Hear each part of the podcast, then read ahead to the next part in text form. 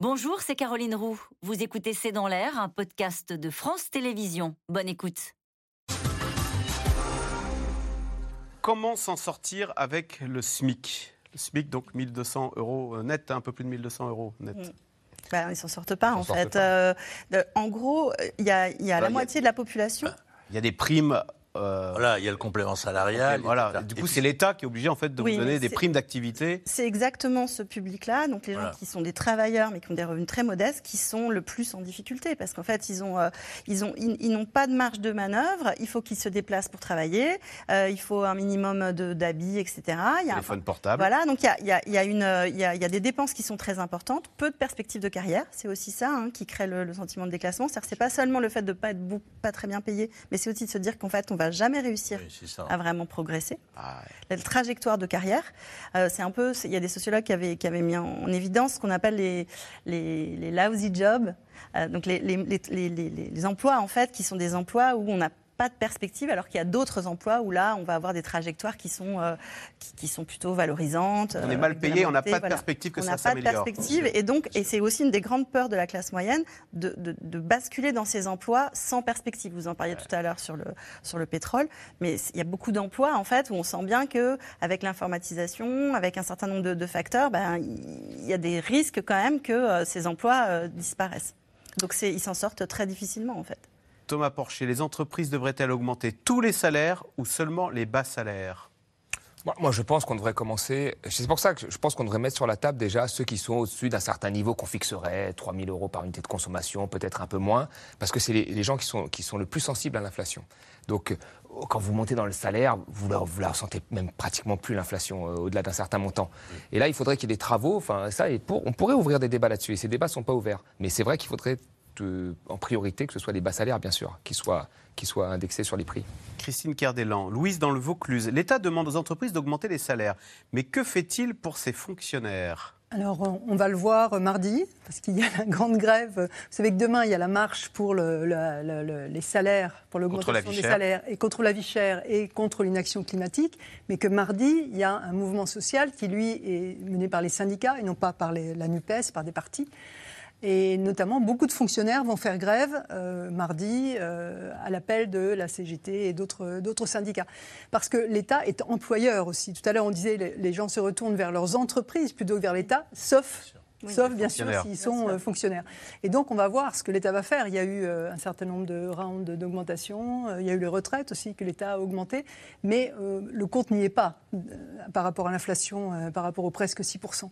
Donc, euh, voilà, l'État va devoir aussi augmenter les salaires. Alors, Xavier, dans le Pas-de-Calais, la part du revenu alloué à la nourriture va-t-elle augmenter au détriment de dépenses moins essentielles? Sandra Wabian Bah, logiquement oui, notamment chez les bas revenus en fait. C'est ça, toujours pareil. Logiquement parce que euh, Plus 20% pour les pâtes, c'est vrai qu'il Bah oui. faut l'amortir. hein. Voilà, c'est ça. Non, non, mais ça, c'est oui, c'est assez mécanique.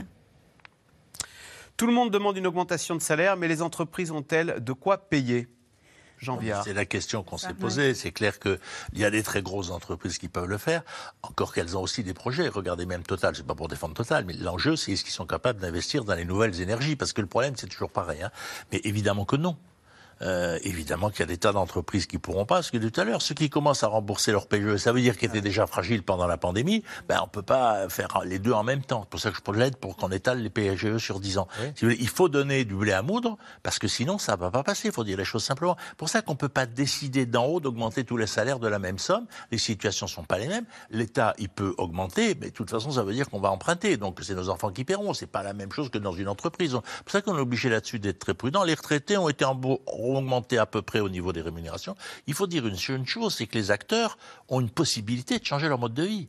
Et que quand les prix augmentent, ben, une des choses que vous pouvez faire, c'est évoluer dans vos modes de vie. On le voit très bien. En ce moment, personne n'achète plus de voitures. De toute façon, on ne sait pas lesquelles il faudrait acheter parce qu'on n'y comprend plus rien. Mais c'est une grosse économie. Non, mais vous voyez, euh, les gens vont beaucoup plus chez Lidl, je ne veux pas faire de la pub, que, que, que dans d'autres marques.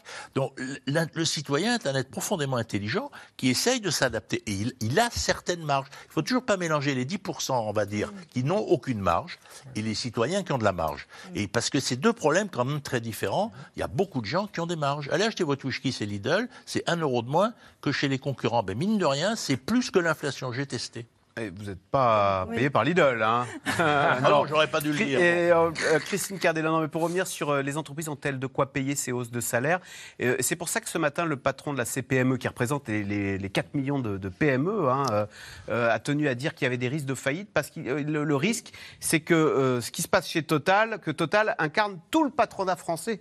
Et qu'on prenne, euh, et qu'au fond, euh, il est mis sur la place publique un débat qui va concerner les 4 millions de, de petits patrons euh, qui, eux, sont, euh, ont déjà le PGE limite, à rembourser. Effectivement, c'est ce que disait Jean-Pierre. Le- le- la- les gens de la CPME euh, demandent une, un étalement sur 10 ans de- du remboursement des PGE qui ont été contractés pendant la période du Covid, parce que sinon, ils ne vont pas s'en sortir. Alors après, il y a la différence, c'est un peu ce que je disais au début, entre les entreprises qui profitent de l'augmentation du prix de l'énergie et celles qui pâtissent de l'augmentation du prix de l'énergie. Et, euh, et- et aussi, il y a une différence entre euh, les entreprises selon leur, leur situation concurrentielle. Par exemple, vous êtes un petit chimiste qui euh, fabrique un produit de niche. Alors là, vos- vos- votre prix augmente de 25% à cause de- du prix de l'énergie. Vous pouvez vous en sortir parce que vous êtes tout seul en France sur ce secteur. Si vous êtes un gros chimiste qui a face à lui des concurrents d'Arabie Saoudite, dont le- le- le- le- le- les prix de l'énergie, eux, n'ont pas augmenté parce que leur pétrole, euh, c'est le leur, eh bien, eh bien là, vous êtes complètement coincé parce que vous ne pouvez pas augmenter vos prix. Et que donc, si vous augmentez les salaires, vous êtes. Il y, a, il y a une chose, il y a une chose importante que j'ajoute aussi dans l'entreprise, parce qu'on a parlé que de la- de, de- de l'offre. Il y a aussi le carnet de commandes. Le carnet de commandes, c'est c'est la consommation. Et la plupart des PME, leur consommation, elle est en France, elle est locale même.